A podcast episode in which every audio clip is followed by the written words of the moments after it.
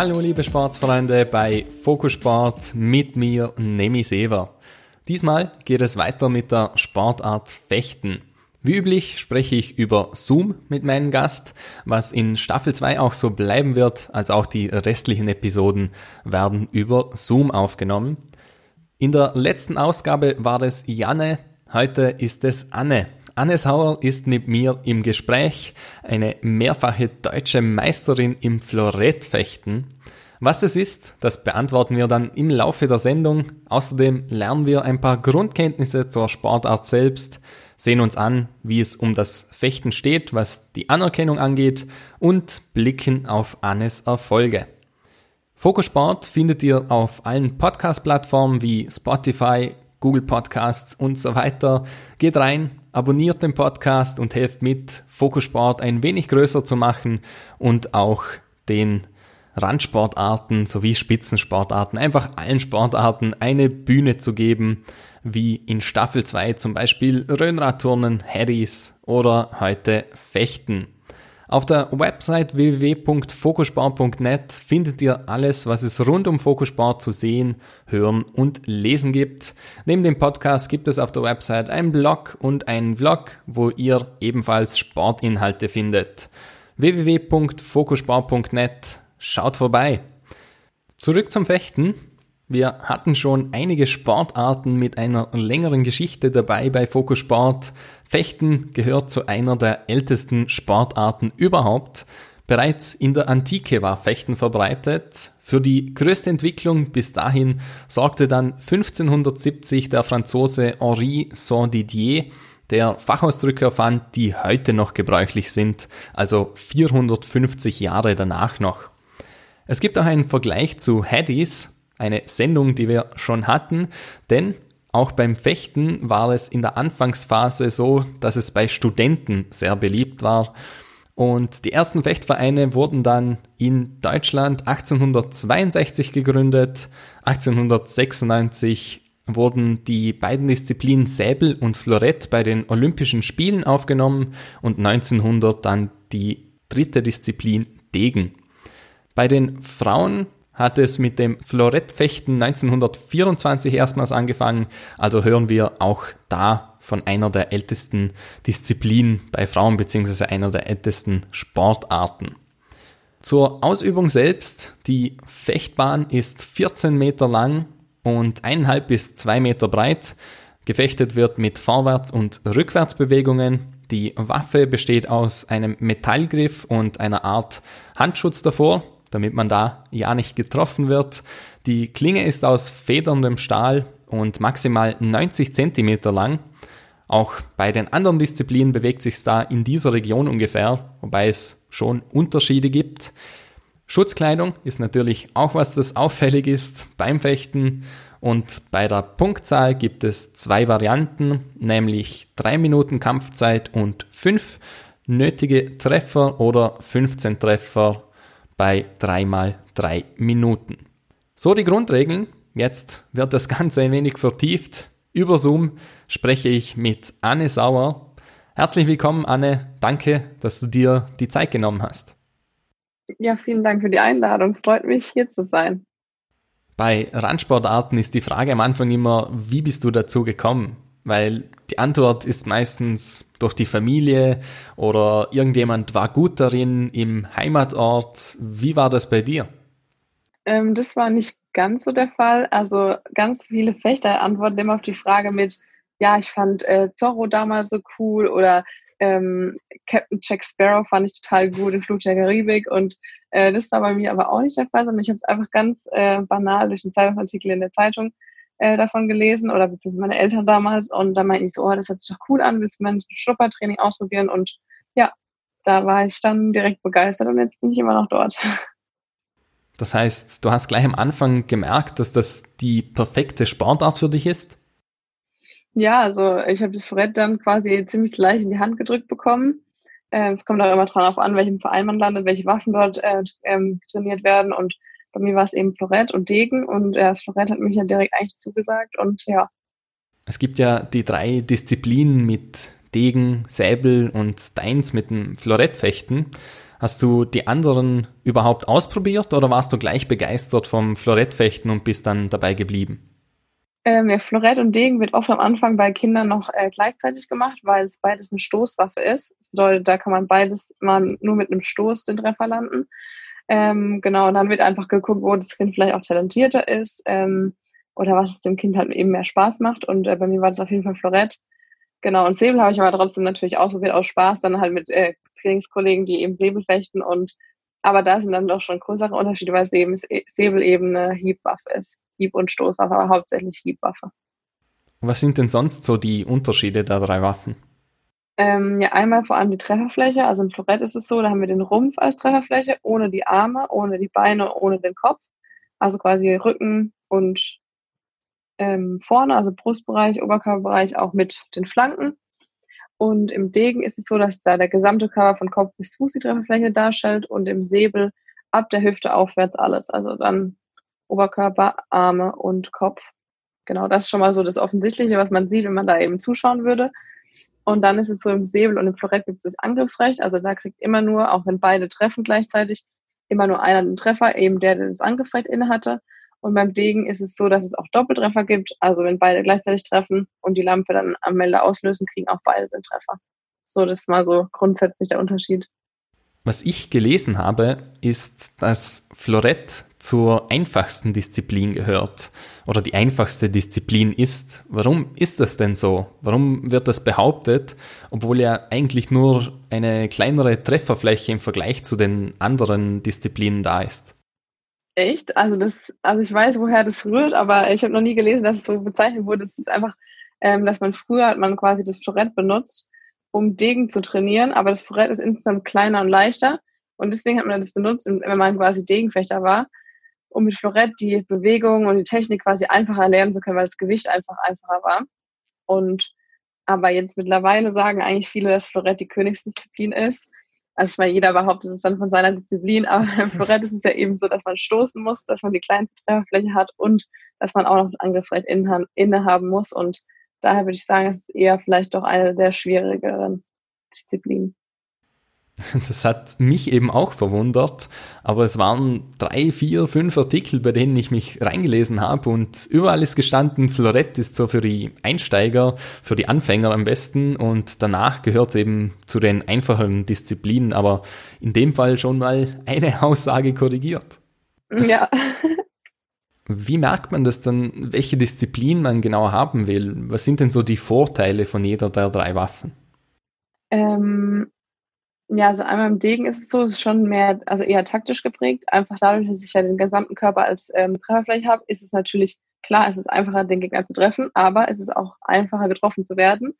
Deshalb muss man da natürlich auch ein bisschen den defensiven Gedanken nicht vergessen. Und ähm, ja, also wer da so gerne äh, ja, sich so gerne einen Plan macht, Strategie, Taktik sehr gerne hat, das ist am Degen eigentlich immer ganz gut dann zu machen. Und ähm, Säbel ist richtig Action, also bei fertig los rennen da beide nach vorne und dann wird sich da ein bisschen härter geprügelt als im Florett und im Degen.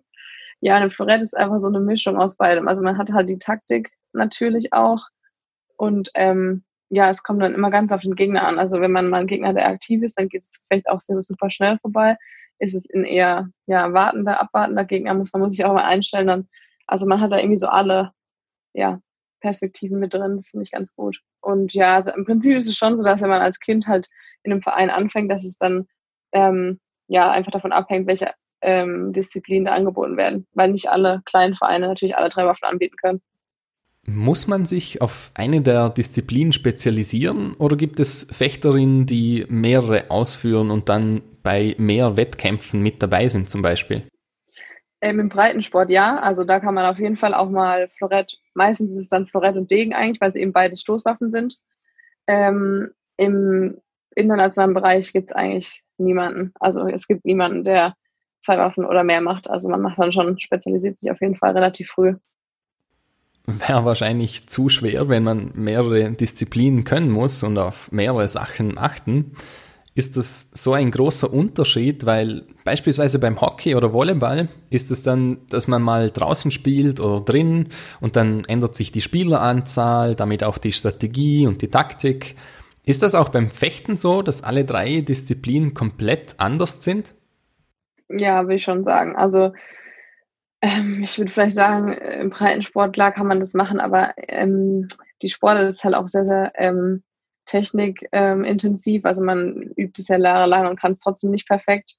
Und ähm, ich glaube, da wird man einfach so ein bisschen den Fokus verlieren, wenn man zum Beispiel zwei Waffen anfangen würde oder gleichzeitig betreiben würde.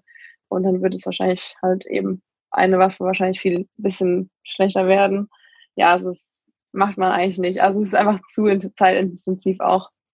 Kennst du Beispiele, dass irgendjemand mal im Laufe der Karriere die Disziplin bzw. Waffen gewechselt hat?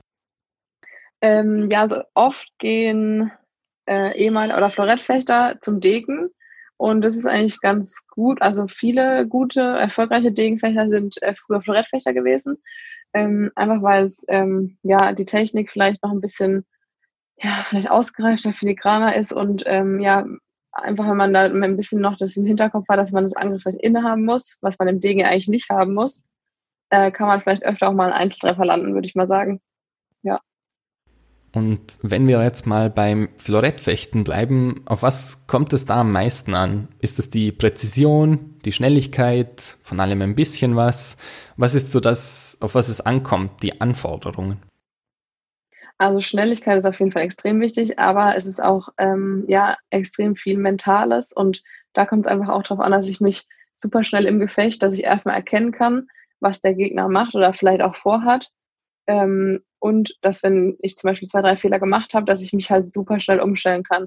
Wenn ich natürlich sechs oder sieben Treffer lange ähm, erstmal am Verstehen bin, was ich eigentlich falsch mache und wie der Gegner mich trifft, dann ist das Gefecht ja schon halb vorbei. Und genau, also so die Topfechter können sich halt äh, relativ schnell umstellen und dann auch quasi eine neue Lösung für das Problem finden und dann halt selbst Treffer machen. So, das ist extrem wichtig, aber natürlich Schnelligkeit, Athletik, äh, Konzentrationsfähigkeit natürlich und ähm, ja, das ist eigentlich ganz wichtig. Aber auch Kraft, Ausdauer. Irgendwann ist es natürlich auch Ausdauer eine Frage, wenn man dann mehrere Gefechte am Tag hat. Das heißt, beim Training spezialisiert man sich nicht auf eine Sache, sondern muss überall ein wenig was machen? Ja, auf jeden Fall, aber wird natürlich auch getrennt trainiert und im Wettkampftraining dann halt zusammen später. Neben der Waffe ist ja vor allem die Schutzkleidung sehr auffällig. Wie ist denn die Schutzkleidung? Ist es sehr schwer und man ist dadurch eingeengt so ein wenig oder ist es schon angepasst sozusagen und man ist flexibel genug? Ja, es hat sich auch extrem weiterentwickelt. Natürlich, wenn man Schutzanzüge von damals sieht, die waren sehr, sehr schwer und äh, ging dann doch schon eher in die Richtung von so einer Ritterrüstung, sage ich mal. Und heutzutage ist das schon extrem gut. Also das ist echt leicht und es schützt. Es gibt so eigentlich so gut wie keine Unfälle mehr beim Fechten, auch wenn man eine Klinge abbricht. Und ähm, ja klar, man hat hier auch Klettverschlüsse am Hals. Es gibt angenehmeres, ja. Also ein Fußballtrikot ist wahrscheinlich ein bisschen angenehmer, aber man kann sich auf jeden Fall bewegen und das passt schon. Und man gewöhnt sich auch schnell dran. Trainiert man dann beim Training immer mit dem Schutzanzug oder probiert man da auch Sachen ohne Anzug aus? Äh, es gibt sowas wie Lektionen, das sind so Einzeltrainingseinheiten mit dem Trainer, also tatsächlich nur ein Schüler und ein Trainer, so vergleichbar wie beim Boxen zum Beispiel, wenn die Boxer sich warm machen mit dem Trainer. Ähm, da automatisiert man halt so Folgen und äh, trainiert Reflexe ein. Und äh, das macht man halt tatsächlich nur mit einem Handschuh, mit der Maske und Oberkörper so ein bisschen geschützt äh, weil das ja alles relativ kontrolliert abläuft. Aber im Freifechten, dann im Training, hat man immer den kompletten Schutzanzug an.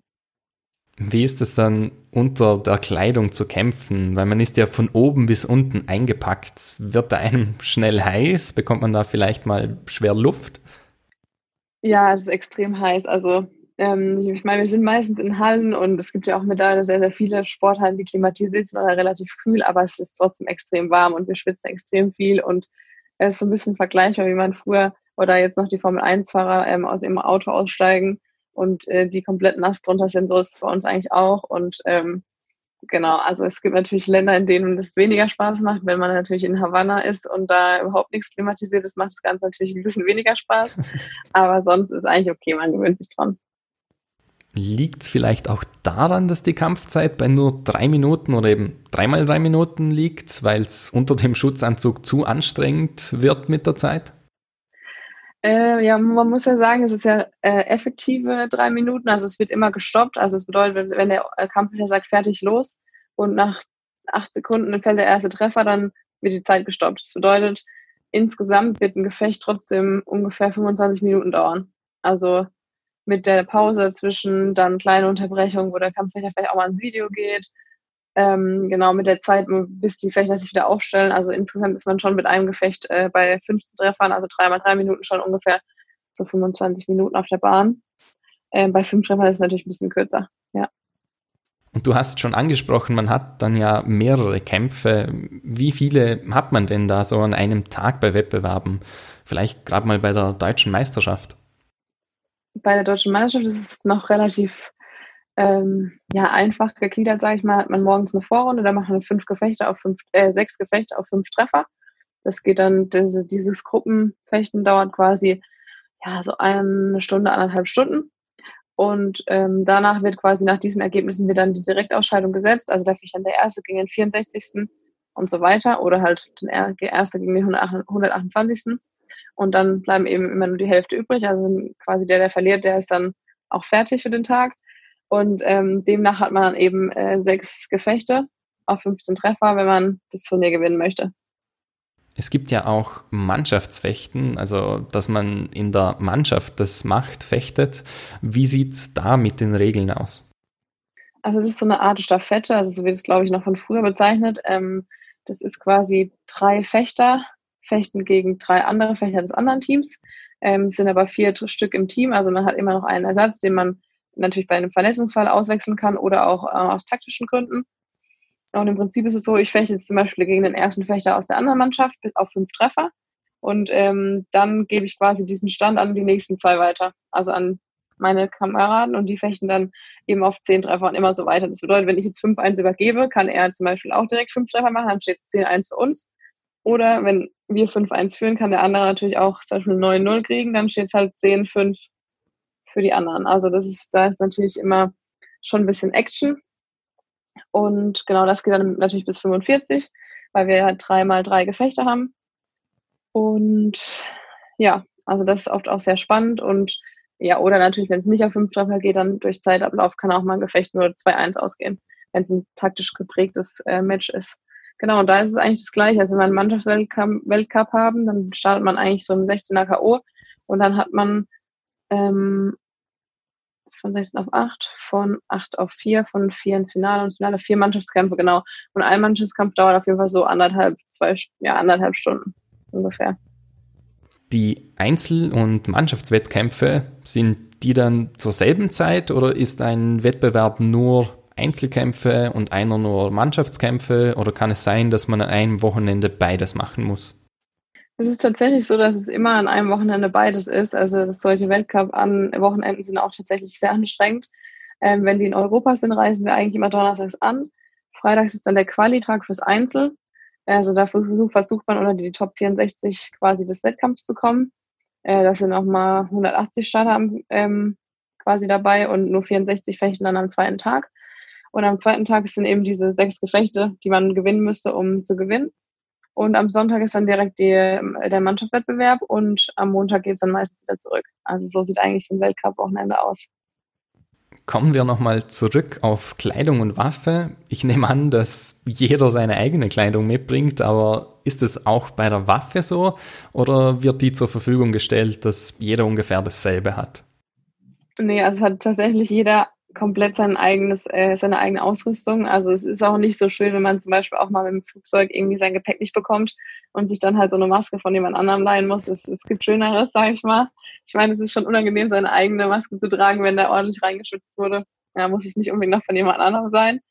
Aber ähm, nee, man hat auch seine Waffen, weil ja auch jeder so seine Vorlieben hat. Also manche, es gibt ja verschiedene Stärkegrade der Klingen, zum Beispiel weich, mittel, hart. Und ähm, es ist auch so, dass, also ich könnte nur im allergrößten Notfall mit einer Waffe von jemand anderem fechten. Ähm, dann kann man die unterschiedlich abwinkeln, dass die zum Beispiel ein bisschen nach links zeigen, ein bisschen mehr nach unten. Einfach so, das passt dann so auf die ja, Gegebenheiten des Stils an, dass man halt, den man halt auch hat. Und da hat man immer so, ja, sechs Floretts hat man an einem, so einem Wochenende dabei und ja, passiert auch mal, dass eins abbricht, aber normalerweise muss man sich eigentlich keins leihen. Also das wäre immer der schlimmste Fall eigentlich. Das und die werden so natürlich bei der Waffenkontrolle noch geprüft, also auf die Länge, die du vorhin angesprochen hast, dass ja nicht einer einfach mit einem längeren Florett um die Ecke kommt, sondern das ist alles genormt und auch wegen Sicherheitsgründen auch einfach wird es immer überprüft. Und das heißt, so Kleinigkeiten, dass es auf die eine Seite gebogen ist oder auf die andere, eigentlich nicht große Unterschiede, machen dann aber schon viel aus. Ja, extrem. Also das ist wahrscheinlich genauso wie, äh, wie wahrscheinlich ein Skispringer nicht mit den Skiern von irgendjemand anderem Skispringen kann, weil er überhaupt nicht, äh, keine Ahnung, auf die Art und Weise, wie das der Ski eingestellt ist, halt einfach damit arbeiten kann. Und bei uns ist es genauso. Also ähm, dann gibt es natürlich auch noch Links- und Rechtshänder. Also da Rechtshänder können natürlich auch nur Rechtshänder in die Hand nehmen. Und ja, das sind einfach äh, so kleine Details. Also man würde natürlich auch irgendwie das schaffen mit einem anderen Forell, aber also da würde wahrscheinlich der eine oder andere Stoß dann auch vorbeigehen. Gibt es bei der Kleidung oder beim Kampfanzug auch Vorschriften, wie bei der Waffe, was man tragen darf und kann? Ja, grundsätzlich nur weiß. Das hat immer noch diesen historischen Hintergrund von früher. Äh, Finde ich aber auch gut, weil es ist ja auch immer noch so eine ästhetische, teilweise auch leider noch eine elitäre Sportart. Ähm, genau, also einfach einmal alles weiß und ähm, ja, dann nach Weltcup-Niveau ist es so, dass man halt Vorschriften hat, dass da die Nationalitätenkennzeichen drauf sein muss, also die schwarz-rot-goldene Flagge. Hinten muss der Name zu sehen sein mit Nationalitätenaufdruck. Und sonst ist es eigentlich nur so, dass es halt die Sicherheitsbestimmung noch bestehen muss. Also in die Fechtsachen ist Kevlar mit eingenäht. Das ist auch das, was in den schutzsicheren Westen bei der Polizei drin ist. Also das ist auf jeden Fall sicher, ähm, genau, weil eben einem manchmal auch das eine oder andere Feuer abbrechen kann. Und genau das wird halt auch noch überprüft immer vor jedem Wettkampf, ob da auch jeder das ausreichende Material am Start hat. Und genau, aber sonst ja, gibt es natürlich auch unterschiedliche Marken und jeder bevorzugt ein bisschen was anderes. Interessant beim Fechten ist auch, dass alles elektrisch vernetzt ist, sowohl bei der Waffe als auch bei der restlichen Ausrüstung mit dem Kampfanzug, sogar seit 1936, 57 und 88, also je nach Disziplin. Also es ist alles recht früh eingeführt worden. Wie funktioniert das genau mit dem ganzen elektrischen Zeug mit dabei? Also im Prinzip ist es so, dass wir halt einen Melder haben, dass das Gerät, was uns und dem Kampfrichter halt eben anzeigt, ob wir wirklich quasi getroffen haben, auf der Trefferfläche oder daneben und ob wir auch fest genug getroffen haben. Im Florett muss man mit mindestens 500 Gramm äh, treffen, im Degen zum Beispiel mit 750 Gramm und im Säbel reicht ja ein kleiner, eine kleine Berührung. Früher war es tatsächlich noch so, dass es dann noch zwei extra Kampfrichter gab, die dann geguckt haben, ob der wirklich getroffen hat. Also da haben die das mit dem Auge gemacht, bis es die Melder gab. Und jetzt ist es so, ähm, die Melder sind eben halt ähm, mit einer Kabelrolle verbunden, die wird hinten an uns dran gemacht. Da kommt dann ein Kabel rein. Das läuft, also das nehmen wir einfach mit durch den Anzug durch. Der kommt, wird ins Florett gesteckt und in der Klinge verläuft quasi eine kleine Leitung bis vor zur Spitze, wo die Spitze oben drauf ist an der Klinge. Und wenn die gedrückt wird, da ist also noch so eine Feder vorne drin, wenn die gedrückt wird, läuft es quasi durch diese Leitung in der Klinge, in der Klinge durch und wird eben durch diese Kabelrolle hindurch äh, auf den Melder übertragen. Also das bedeutet, genau, und dann habe ich noch so eine kleine Elektroklemme an meiner Elektroweste. Das ist ja die Trefferfläche im Endeffekt. Und deshalb gibt es eben dann auch eine rote und eine grüne Lampe. Das ist jeweils für den einen gültig, also grün rechts, rot links. Und eine weiße Lampe, das zeigt einfach uns an, dass wir ihn nicht auf der Trefferfläche getroffen haben, sondern auf dem Arm oder auf dem Bein zum Beispiel. Genau. Sieht komplizierter aus, als es ist. Gibt es da Probleme ab und zu? Weil gerade mit elektrischen Sachen läuft ja öfters mal was schief, egal in welchen Bereichen oder Sportarten. Wie ist das beim Fechten? Also diese mit Kabel, also die Kabelrollen, die werden einfach mit so einem Karabiner an die Jacke dran gehängt, dass es eben auch dann halt zurückgezogen wird und nicht stört. Die funktionieren echt richtig gut. Also gibt es eigentlich so gut wie keine Probleme mehr. Manchmal, wenn man in einem Land ist mit extrem hoher Luftfeuchtigkeit, dann vielleicht mal ab und zu einer auf 100 Treffer oder so. Das ist dann auch zu vernachlässigen. Aber mittlerweile ist es so, dass für die Zuschauer ein Wireless-System eingeführt wurde. Das bedeutet, wir haben quasi keine Kabelroller, sondern nur noch so einen kleinen Transponder da hängen.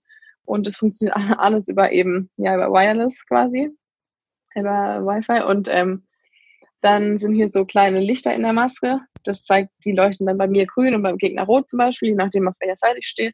Das ist einfach so ein bisschen für den Zuschauer natürlich schöner, wenn es so eine abgedunkelte Halle ist zwei Fechter sich gegenüberstehen und dann natürlich einfacher zu erkennen, wer getroffen hat.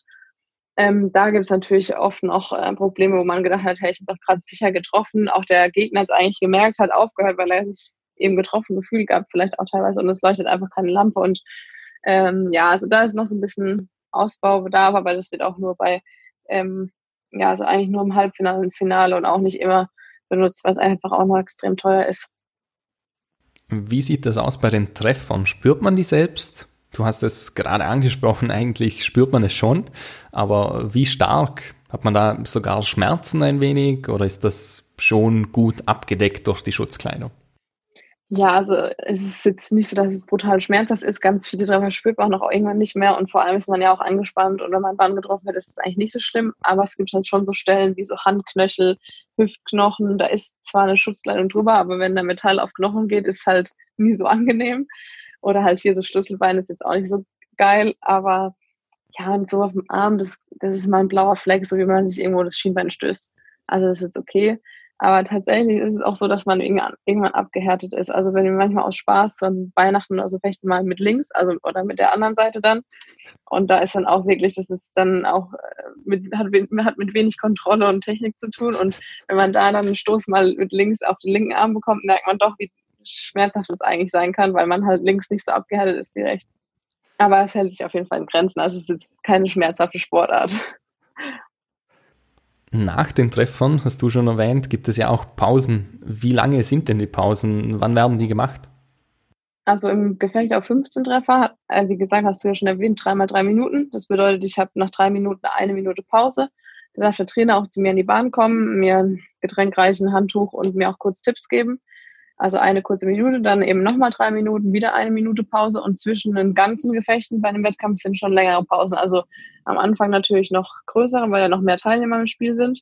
Da ist auch so eine Pause mal zwei Stunden lang, wo man sich wieder neu aufwärmen muss. Wenn natürlich am Ende nur vier Leute übrig sind, dann geht das Ganze natürlich ein bisschen schneller. Und ähm, wenn man so eine Runde ficht, also am Anfang beim Wettkampf auf fünf Treffer, da hat man dann quasi Pause, wenn dann die anderen gegeneinander fechten. Also hat dann ein Gefecht und dann hat man ungefähr so, ja, sechs, sieben Minuten Pause auf fünf Treffer, dann wieder fünf Treffer und ja, genau. Am Anfang hast du das Angriffsrecht angesprochen. Was genau bedeutet das? Und wie genau bekommt man das Angriffsrecht? Oder wie läuft das beim Kampf ab? Ja, also ganz einfach gesagt ist es so, dass wenn wir jetzt beide an der Schadlinie stehen würden, uns gegenüberstehen würden und der Kampfrichter sagt fertig los und ich bewege mich jetzt nach vorne, und du würdest jetzt noch warten und dann dich auch nach vorne bewegen und würden dann gleichzeitig hinstoßen, hätte ich das Angriffsrecht inne, weil ich eben vor dir angefangen habe. Das ist so ganz einfach gesagt. Und sonst ist es so, das ist ja natürlich alles aus der Bewegung. Man versucht ja so seine Absicht so ein bisschen zu vertäuschen, äh, zu äh, täuschen oder zu verstecken und dann eben ähm, quasi irgendwie auch den Gegner ein bisschen zu verarschen. Und da ist es dann so, wenn mich zum Beispiel jetzt einer angreift und es ist deutlich zu sehen, ich gehe nach hinten, er geht nach vorne, kann ich auch durch die Klinge mir das Angriffsrecht zurückholen. Also kurz bevor er mich trifft, könnte ich zum Beispiel an seine Klinge schlagen, hin und dann ist es mein Treffer, weil ich ihm quasi das vorher abgenommen habe. Im Prinzip ist es so, wie wenn man so eine Schulhofprügelei hat. Also ich hole so aus und will dir so auf die Backe klatschen und du würdest ausweichen, dann habe ich ja quasi meinen Schlag beendet, hat dich aber nicht getroffen und dann wärst du wieder dran. So kann man sich das ein bisschen einfach dargestellt äh, vorstellen.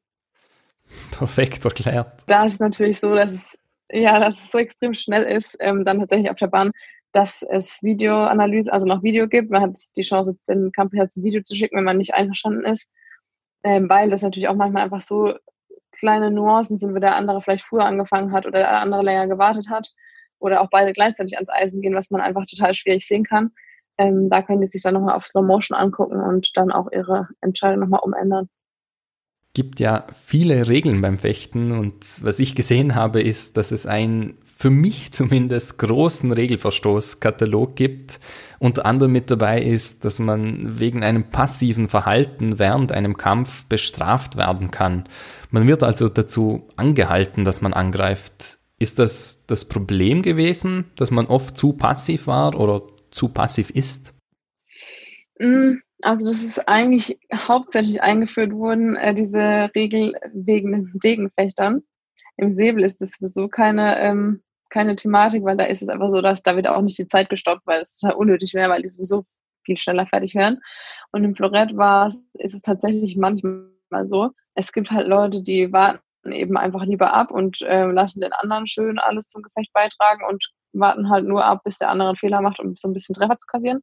Ähm, kann man machen, finde ich auch nicht besonders toll. Ich bin auch eher derjenige, der nach vorne geht und da ein bisschen Action haben möchte. Aber im Degen ist es einfach ein bisschen eine taktisch geprägte äh, Disziplin und da wurde es aber halt wirklich auch ausgereizt. Also da ist dann auch echt drei Minuten lang einfach mal gar nichts passiert. und es ist einfach unattraktiv auch für die Zuschauer. Und deshalb wurde diese Regel eigentlich eingeführt, weil es ist auch einfach ein Kampfsport. Also es ist ja auch kein Sport, bei dem ich einfach nur warte, sondern ich möchte ja auch ein bisschen was sehen, wenn ich als Zuschauer dahin komme. Genau, und das ist eigentlich bei uns im Brett eigentlich kaum mehr eine Thematik. Also in Mannschaftsgefechten vielleicht noch eher als in Einzelgefechten. Du hast gerade die Zuschauer angesprochen. Wie sieht es da mit den Zuschauerzahlen bei den Turnieren aus? Wie ist es bei den kleineren Turnieren, wie bei größeren, wie Weltmeisterschaften, Europameisterschaften, was es da alles gibt?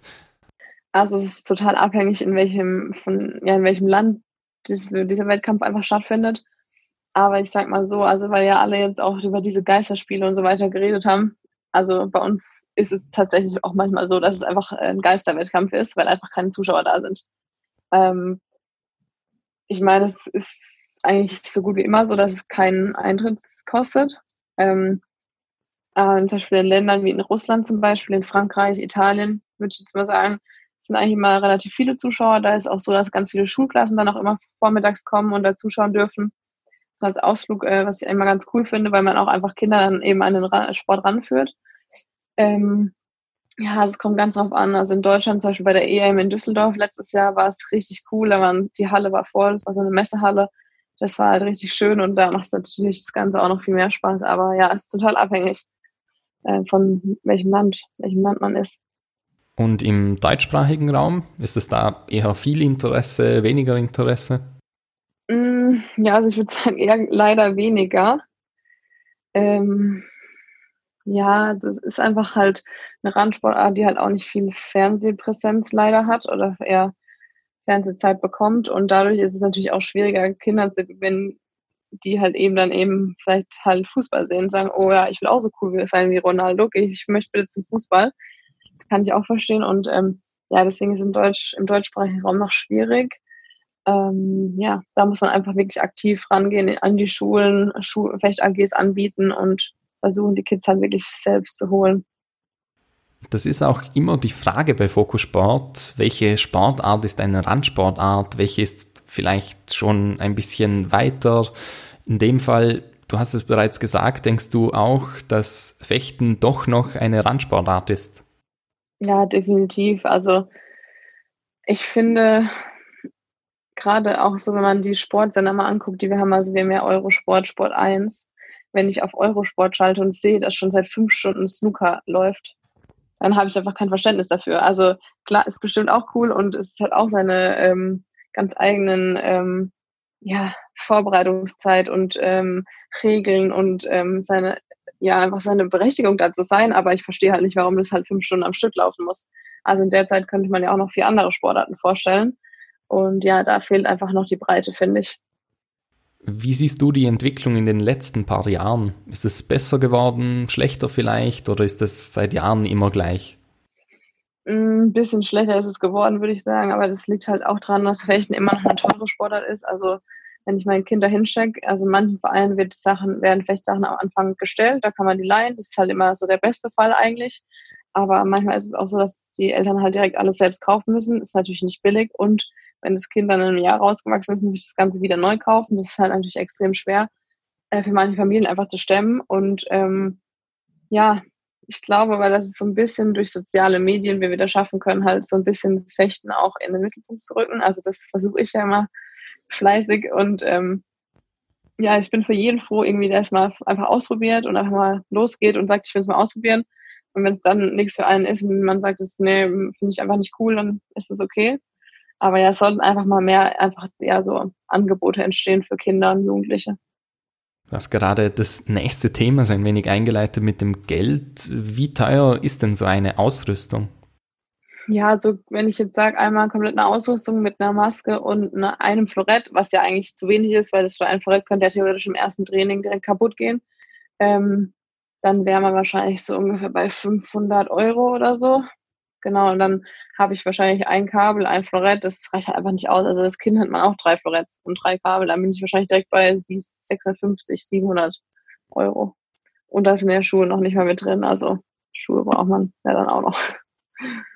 Ein weiterer kleiner Knick in der Sportart ist, dass bei den Olympischen Spielen Fechten zwar dabei ist, aber es werden immer nur zehn Wettbewerbe für die Männer und Frauen gemeinsam ausgewählt, obwohl es ja eigentlich mehr geben würde.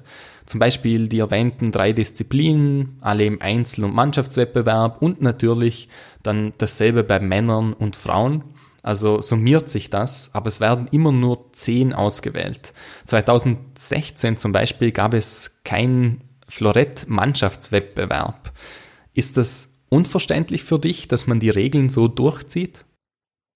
Äh, ja, total unverständlich, vor allem weil 2016 in Rio ja unsere Mannschaft aussetzen musste, also unsere Disziplin in der Mannschaft äh, rausgeworfen wurde. Aber es ist tatsächlich so, dass jetzt 2020 bei den, in Tokio bei den Spielen alle Disziplinen äh, hätten stattfinden dürfen. Also es wurde jetzt geändert. Aber jetzt, ja genau, ähm, müssen wir gucken, ob nächstes Jahr das stattfinden kann. Aber zumindest eine Entwicklung in die richtige Richtung. Auf jeden Fall, weil ich verstehe halt gar absolut nicht, warum man das einfach, also das sind zwei Disziplinen, wenn man es mal ganz blöd gesagt mit Schwimmern vergleicht, wie ein Michael Phelps, der halt in zehn Disziplinen Start geht, Start in den Start gehen kann und somit ja zehn Medaillenchancen hat und wir eigentlich nur sowieso zwei haben, wovon eine ja im Team ist und die dann einem noch alle vier Jahre geraubt wird, das ist halt einfach also unverständlich. Aber haben wir jetzt glücklicherweise geändert.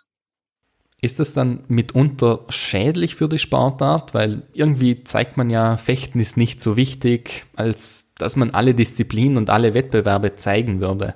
Wie sehr schadet das dem Sport? Ja, extrem, vor allem, weil ähm, ganz viele Zuschauer auch sagen, dass sie Mannschaftswettkämpfe viel attraktiver finden, weil es einfach viel spannender ist. Verstehe ich auch und weil ja viel, viel mehr Emotionen da sind, weil äh, wenn man ein Einzelgefecht hat, dann ist da eben der Fechter A gegen den Fechter B und jeweils der Trainer da draußen vielleicht und ähm, bei der Mannschaft sitzen da eben immer, wenn beide, also wenn ein Fechter auf der Bahn steht, drei andere Fechter noch, die einen ja quasi sozusagen ähm, pushen von hinten, dann noch zwei Trainer. Also da stehen ja schon mal vier Leute mehr an der Bahn. Ähm, und einfach dieses Jahr, dieses Teamgefühl, es, es kommt bei vielen Zuschauern gut an und deswegen kann ich auch nicht verstehen, warum man genau das dann auch einfach rausnimmt. Wir haben jetzt nur von Meisterschaften und Turnieren geredet. Gibt es beim Fechten keinen Ligabetrieb? Nee, gibt's nicht. Äh, wurde jetzt für Kinder so ein bisschen, ja, so ein bisschen eingeführt, so im Nachwuchsbereich, dass die quasi so, ja, so zwölf Turniere haben, glaube ich, alles ein bisschen regional natürlich noch. Ähm, und das quasi dann so eine, ja, wie so eine rollierende Rangliste halt haben. Und am Ende gibt's einen Gesamtsieger. Das finde ich eigentlich ganz cool. Vor allem, weil man dann natürlich auch einen Anreiz ähm, hat, dass man zu jedem Turnier fährt und dadurch ja dann alle Turniere auch besser besetzt sind und die Kids am Ende davon mehr haben. Ähm, aber im äh, also im aktiven Bereich bei uns gibt es es nicht. Also wir haben tatsächlich deutsche Meisterschaften und zwei nationale Turniere nur in der Saison. Wäre es wünschenswert, dass das überall eingeführt wird? Finde ich cool. Also fände ich wäre bestimmt eine coole Alternative. Das Problem ist ja auch immer nur, dass die Vereine meistens so klein sind. Ähm, es gibt nur so zwei, drei große Vereine in Deutschland und im Endeffekt wären wahrscheinlich die diejenigen nur, die das ausrichten könnten. Und dann wäre es im Prinzip ja auch nichts anderes wie jetzt, weil es einfach nicht möglich ist, dann halt ähm, solche Turniere, man braucht so eine riesige Sporthalle, das ganze Equipment, die Bahnen müssen aufgebaut werden. Aber wäre auf jeden Fall wünschenswert. Also es ist cool, vor allem weil dann auch, ähm, ich sag mal so, es fahren ja immer die zwölf besten Deutschen auf dem Weltcup. Für die ganzen, die danach kommen, wäre es natürlich super. Die hätten dann natürlich mehr Turniere, einen größeren ja, Wettkampfgeist und ja, mehr Konkurrenz. Es belebt ja auch das Geschäft, ne? Also wäre bestimmt cool.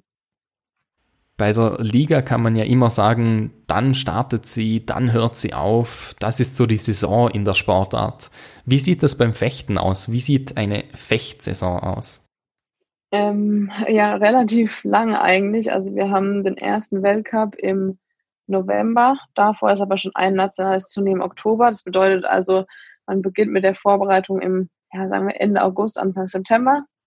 Und dann hat man bis Ende Mai Weltcups, acht Stück, über den ganzen, also über den ganzen Globus verteilt. Und dann hat man im Juni die Europameisterschaft und im Juli die Weltmeisterschaft und dann quasi nur den August, der tatsächlich dann frei ist. Also so gut wie ein, also ein ganzes Jahr eigentlich. Genau. Sind dann viele Reisen dabei? Auf jeden Fall. Also wir haben Shanghai, Tokio, Los Angeles, Turin, Polen, Frankreich natürlich, ähm, auch einen Weltcup in Deutschland, was natürlich immer cool ist. Ähm, was haben wir noch? Äh, Algerien hatten wir, jetzt Kairo letztes Jahr noch, also auch Afrika nochmal mit dabei. Und also es, viele Turniere bleiben gleich. Ich glaube, der Weltcup in Turin, gibt es schon, glaube, 20 Jahre oder länger. Äh, aber es gibt natürlich auch Orte, die ab und zu mal wechseln. Ja, ist ganz cool. Wie werden denn die Reisen finanziert und wer organisiert das? Also wenn wir zum Weltcup fahren, fahren wir quasi für Deutschland dorthin, also sozusagen für den Deutschen Fechterbund. Und der zahlt dann ähm, in Europa immer die Top 6 Fechter und außerhalb von Europa, wo natürlich die Reisen dann auch teurer werden, äh, Top 4. Plus natürlich Trainer und Physiotherapeut.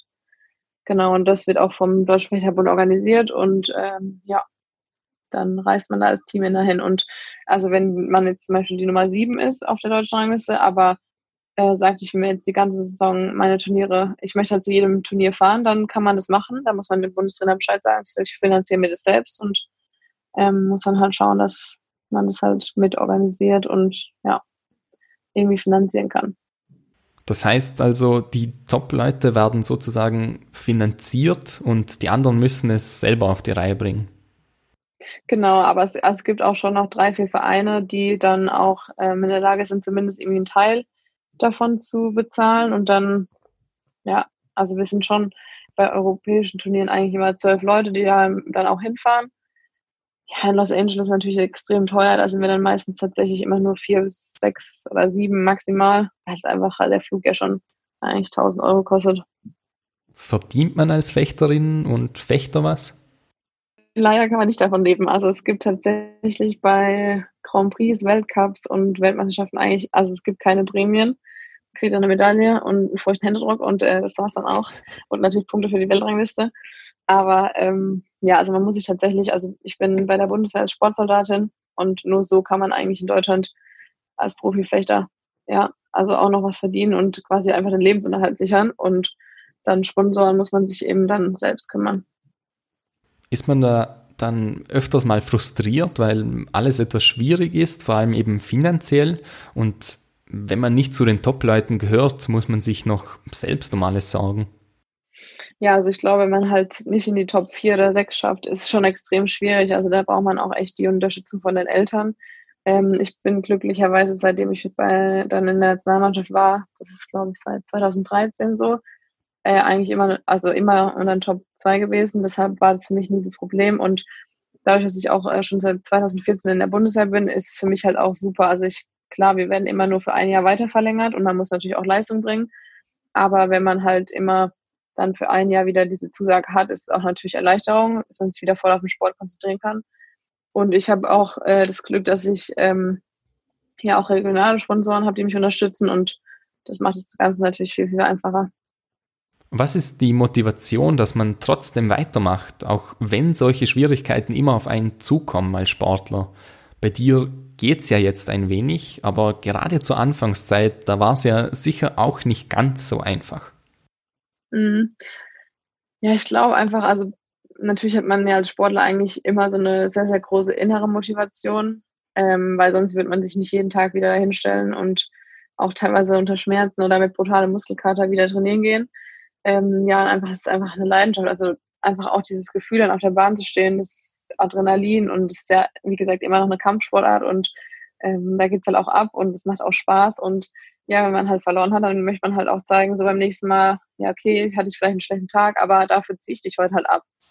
Ähm, und ja, das ist einfach so auch quasi immer weiterzumachen. Ähm, ja, man hat ja vorne die Top-Top-Leute, äh, da will man auch rankommen und ja, also es gibt ganz viele verschiedene Seiten, von denen man irgendwie gucken kann und sich irgendwie Ziele rauspicken kann. Dass du genug Motivation hattest, sieht man an deinen Erfolgen. Von 2013 bis 2019 achtmal Gold bei den deutschen Meisterschaften, sowohl im Einzel- als auch im Mannschaftswettbewerb gab es immer wieder Goldmedaillen, unter anderem mit dem Future Fencing Club.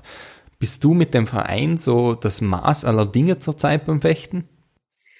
Ähm, ja, also vorher war ich beim Fechtclub Tower Bischofsheim. Vielleicht ein paar, die Leute, die natürlich ähm, Fechten sich auskennen, die wissen, dass es eigentlich der erfolgreichste Verein aller Zeiten war. Äh, wir hatten damals so ein bisschen Differenzen ähm, und deswegen sind wir dann zu dritt ähm, quasi weggewechselt und haben so unseren eigenen Verein gegründet und äh, deswegen jetzt Future Fencing. Ähm, jetzt haben wir natürlich letztes Jahr das erste Mal bei den deutschen Meisterschaften unter dem neuen Verein starten können und haben da auch direkt gewonnen. Und ja, es ist einfach so, dass jetzt wir drei, die dahin gewechselt sind, sind auch die ersten drei auf der Rangliste, auf der deutschen Rangliste. Und ja, deswegen würde ich sagen, ist es auf jeden Fall, wenn die deutschen Meisterschaften dieses Jahr noch stattfinden und ich bis dahin fit bin, wollen wir natürlich wieder gewinnen. Bei den Weltmeisterschaften und Europameisterschaften ist Deutschland noch nicht so dominant, wie es in anderen Sportarten der Fall ist. Ist die Konkurrenz so stark oder hängt das auch damit zusammen, dass in Deutschland nicht so viel Beachtung bekommt? Äh, nee, Deutschland war eine der Top-Nationen äh, in den 80er, 90er Jahren. Wir, die haben unglaublich viele Medaillen geholt, auch bei den Olympischen Spielen. Ähm, es ist einfach so, dass Fechten sich auch krass gewandelt hat. Also es ist auch eine Sportart, die sich extrem weiterentwickelt hat. Es wurde viel, viel athletischer. Das wurde, würde ich, also meiner Meinung nach, wurde es in Deutschland ein bisschen verpennt, dass es einfach viel athletischer wurde, äh, wie in ganz vielen Sportarten auch. Ähm, und dann glaube ich einfach, ist es halt auch so, damals, wenn man mal die Starterliste bei den Olympischen Spielen 88 anguckt, da waren da vielleicht 15, 16 verschiedene Nationen am Start. Heutzutage haben wir fast ja über 25 verschiedene oder mehr Nationen, die da starten. Das Starterfeld ist einfach größer. Früher gab es auch keine Leute aus Brasilien, die fechten konnten. Das gibt's halt heute. Heute ist Brasilien halt auch eine Nation, die ähm, Topfechter stellt. Und ähm, ich glaube, da spielt ganz viele verschiedene Sachen rein. Und dann ist bei Europameisterschaften zum Beispiel so, dass Europa äh, der stärkste Kontinent natürlich ist. Da gibt's Fechten schon am längsten. Ähm, da ist vielleicht auch mehr Geld noch für Sport da als in äh, Südamerika zum Beispiel, ganz klar. Und äh, ja, das ist einfach äh, total schwierig, sich dann bei den europäischen Nationen durchzusetzen. Welche Nationen zählen zu den besten der Welt? Ähm, Italien, Russland, Frankreich haben wir ja quasi jetzt schon mal, die ersten drei sind ja direkt alle nur europäische Teams und dann äh, die USA noch, aber danach kommt auch Japan, China, Korea, also so Asiaten und ähm, die Amis haben krass aufgeholt, aber da ist natürlich auch ganz schön viel Geld hinten dran. Und da sieht man dann auch direkt natürlich, wenn viel Geld reingesteckt wird, dann kommt auch meistens was Gutes bei raus. Und wo ist Deutschland da einzuordnen?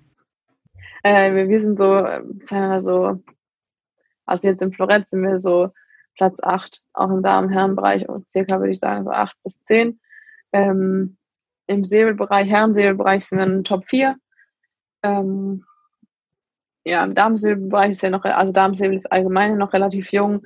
Da haben wir auch jetzt ein sehr junges Team, die müssen halt noch äh, viel, ja, erstmal zusammenfinden, noch viel lernen, viel Erfahrung sammeln. Genau, im Ding-Bereich ist es natürlich noch schwieriger, da gibt es noch viel mehr Teilnehmer, noch viel mehr Länder, die, also da gibt es auch äh, Fechter aus Estland, Lettland, Litauen, die gibt es bei uns gar nicht, also selbst im Florett-Bereich noch nicht und also im Ding ist auf jeden Fall sehr, sehr breit gestreut. Und ja, Frankreich hast du erwähnt, die sind oben mit dabei und Französisch ist die offizielle Sprache im Fechtsport. Wie verhält sich das mit der offiziellen Sprache? Muss man das als Fechter dann können? Nee, also man sollte wissen, was äh, fertig los natürlich heißt. Also en garde, prêt, aller heißt halt, äh, ist halt quasi so das Signal, das man auf jeden Fall kennen sollte, damit man auch weiß, wann es losgeht. Und ähm, ja, dann so die Sachen, so Angriff von links nach rechts, was der Obmann entscheidet, das ist äh, alles auf Französisch, aber sonst wird alles auf Englisch gesprochen. Also wenn ich mich jetzt, wenn ich jetzt diskutiere mit dem Obmann über einen Treffer, vielleicht auch nach dem Gefecht nochmal mit dem irgendwie ein bisschen drüber spreche, dann ist es alles auf Englisch. Und auch untereinander unter Sportlern ist natürlich alles auf Englisch. Das heißt, nur so die Grundbegriffe sind auf Französisch. Genau, also das ist der Kampfrichter eigentlich sagt, ist auf Französisch und sonst unterhält man sich halt in Englisch oder wenn man noch eine andere Sprache kann, dann auch noch eine andere Sprache, aber hauptsächlich Englisch.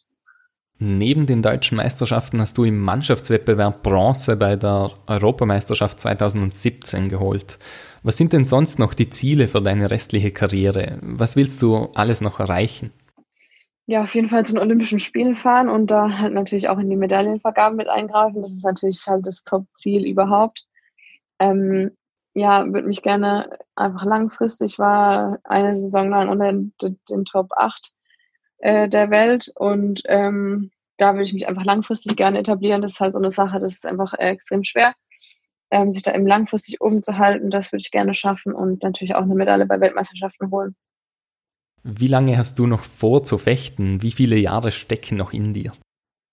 Oh, also jetzt gerade mit Krücken ist natürlich schwer zu sagen. Nee, Spaß. Also ich mache auf jeden Fall noch ganz sicher bis 2024 bis zu den Olympischen Spielen in Paris.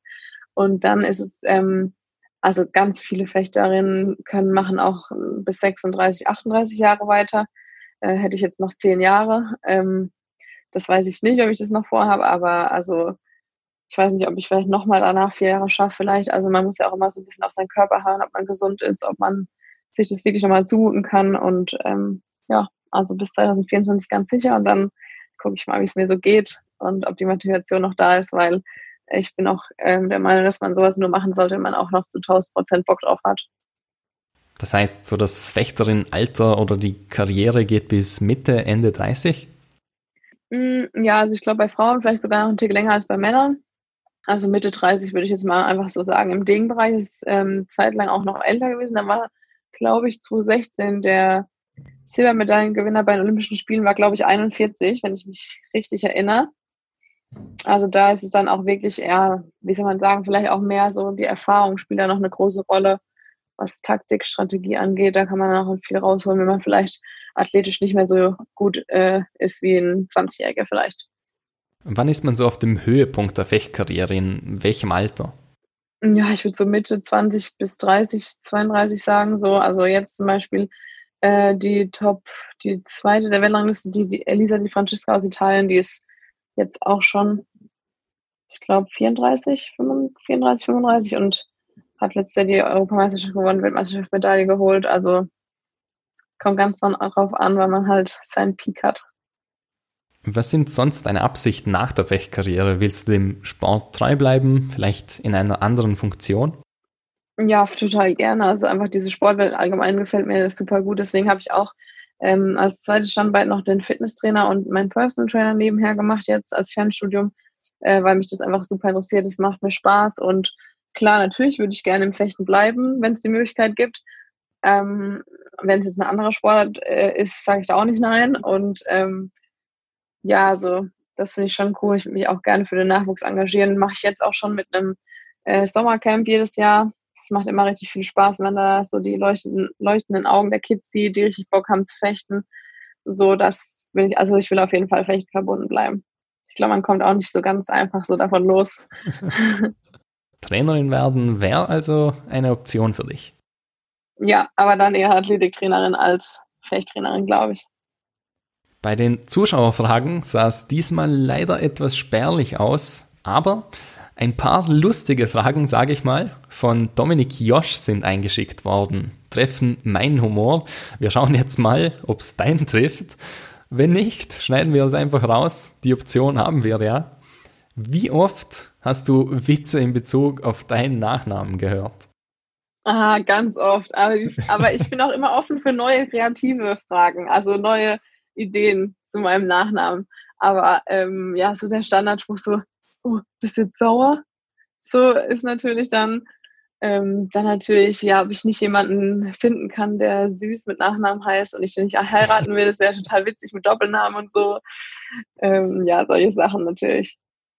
Das war auch diesmal die Frage, wobei es eben auf das Fechten bezogen war, ob du sauer wirst, wenn du verlierst. Auch eine gute Frage. Ich glaube, so hat die noch keiner gestellt. Äh, ich wäre tatsächlich sehr sauer. Also ich bin schlecht, also was ist schlechter Verlierer. Ich bin auf jeden Fall fair. Ich beende es aber, aber ich bin dann auch schon sehr emotional. Natürlich auch, ähm, wenn ich gewinne, freue ich mich auch. Also kann man mir ansehen, dass ich mich freue, aber man kann mir auch gut und deutlich ansehen, wenn ich verloren habe und ich das nicht so cool fand. Genau, also das gehört ja dazu. Also ich glaube, es gibt ja äh, tausende Beispiele dafür, dass Sportler es nicht so cool finden, äh, zu verlieren. Das zweite war, am Anfang hast du sogar erwähnt, ob's Fechten zu vergleichen ist mit dem Schwertkampf, wie man ihn zum Beispiel bei Flucht der Karibik sieht. Also ich muss sagen, manchmal trifft man ja wirklich auf Leute, die gar nichts vom Fechten, sie wussten gar nicht, die wissen gar nicht, was es ist. Und dann ziehe ich halt diese Karte und sage so, ja, kennt ihr D'Artagnan? Oder kennt ihr Jack Sparrow? Und dann sagt jemand, ja, das, was die machen. Und dann ist immer so die Reaktion so, das da, ne? Ich so, ja, genau, das mache ich. Und dann reicht mir das auch, haben die im Großen und Ganzen verstanden, was ich mache und dann ist es auch okay. Ja. Ein weiterer mit Bezug aufs Fechten, wenn dir ein Ergebnis nicht passt, fechtest du es dann an? Das würde ich gerne, aber das geht im Fechten so gut wie gar nicht. Also wenn da der 15. Treffer gefallen ist, dann kann man von mir aus nochmal ein Video, Video fordern, aber wenn es halt deutlich ein Treffer war, dann ist es einfach so und dann kann man da leider nicht viel anfechten. danach. Und die letzte ist mit Bezug auf die jetzige Situation mit dem Coronavirus. Haben Fechter Vorteile während der Corona-Zeit, weil sie es gewohnt sind, Masken und Handschuhe zu tragen? Das ist witzig. Es gibt auch so ein Meme, da sind zwei Fechter abgebildet und da steht drüber, äh, die einzige Sportart, die während Corona stattfinden kann. 1,50 Abstand, Handschuhe und Maske. Aber es ist tatsächlich so, dass wir leider ähm, nicht die richtige Maske haben beim Fechten und auch nicht die richtigen Handschuhe und ähm, auch nicht immer 1,50 Abstand leider. Und deswegen leiden wir genauso wie alle anderen Sportarten auch unter der Corona-Krise. Was sehr schade ist. Ähm, ja, nee, wir dürfen tatsächlich auch erst seit ungefähr zwei, drei Wochen wieder richtig fechten, also richtig Wettkampffechten. Davor war tatsächlich nur Athletiktraining drin und dieses Einzeltraining, was ich vorhin angesprochen, angesprochen hatte. Und da auch nur so richtig Technik, also Techniktraining, ohne dass jetzt hier so große Bewegung stattfindet zwischen dem Trainer. Ja, und es wird wahrscheinlich jetzt auch, also es wurden schon vom Weltverband ein paar Regeln ähm, ja, verschriftlicht. Da steht unter anderem drin, dass man, also bei uns ist es so, dass man den Gegner auch abgrüßt und den Kampfrichter abgrüßt nach dem Gefecht und sich dann die Hand gibt, so wie jetzt zum Beispiel beim Judo, wenn man sich verbeugt. Und ähm, das findet natürlich jetzt auch nicht mehr statt. Also Hand geben ist jetzt erstmal nicht mehr. Und ähm, dass man auch nicht schreien darf. Und ich weiß nicht, wer der eine oder andere vielleicht schon mal Fechten gesehen hat, da geht es schon auch mal laut zu. Also da wird auch schon ein bisschen rumgebrüllt, auch während des Gefechts, einfach auch so ein bisschen, ja, um Druck abzulassen, aber auch um dem Gegner zu zeigen, so, ja, ich bin halt gerade gut drauf und ich habe jetzt schon ein paar Treffer gesetzt oder auch mal einfach so ein bisschen so, ja, Druck oder Stress abzubauen. Und da bin ich echt gespannt, wie das überhaupt funktionieren soll. Also wir sind es alle gewohnt, dass man schreit, vor allem auch wenn man das Gefecht dann gewonnen hat. Und ja, ich glaube nicht, dass man sich so einfach zurückhalten kann. Aber wir werden sehen. Gerade weil du ja gesagt hast vorhin, dass du das gerne mal zeigst, deine Emotionen. Das wird auf jeden Fall definitiv sehr schwierig werden, ja. Am Ende der Sendung habe ich immer noch fünf Kurzfragen. Ich habe mir sagen lassen, dass es auch Word Rap genannt wird, also eine kleine Umbenennung für die nächsten Episoden. Also fünf Fragen, fünf kurze Antworten. Die erste, Angriff oder Abwehr. Was ist dir lieber? Angriff. Florett ist ja deine Waffe oder deine Disziplin. Wenn du jetzt wählen müsstest zwischen Degen und Säbel, welches würde es eher sein? Säbel, weil es da eben auch eher so richtig zur Sache geht und äh, ja. Die beste Fechterin aller Zeiten.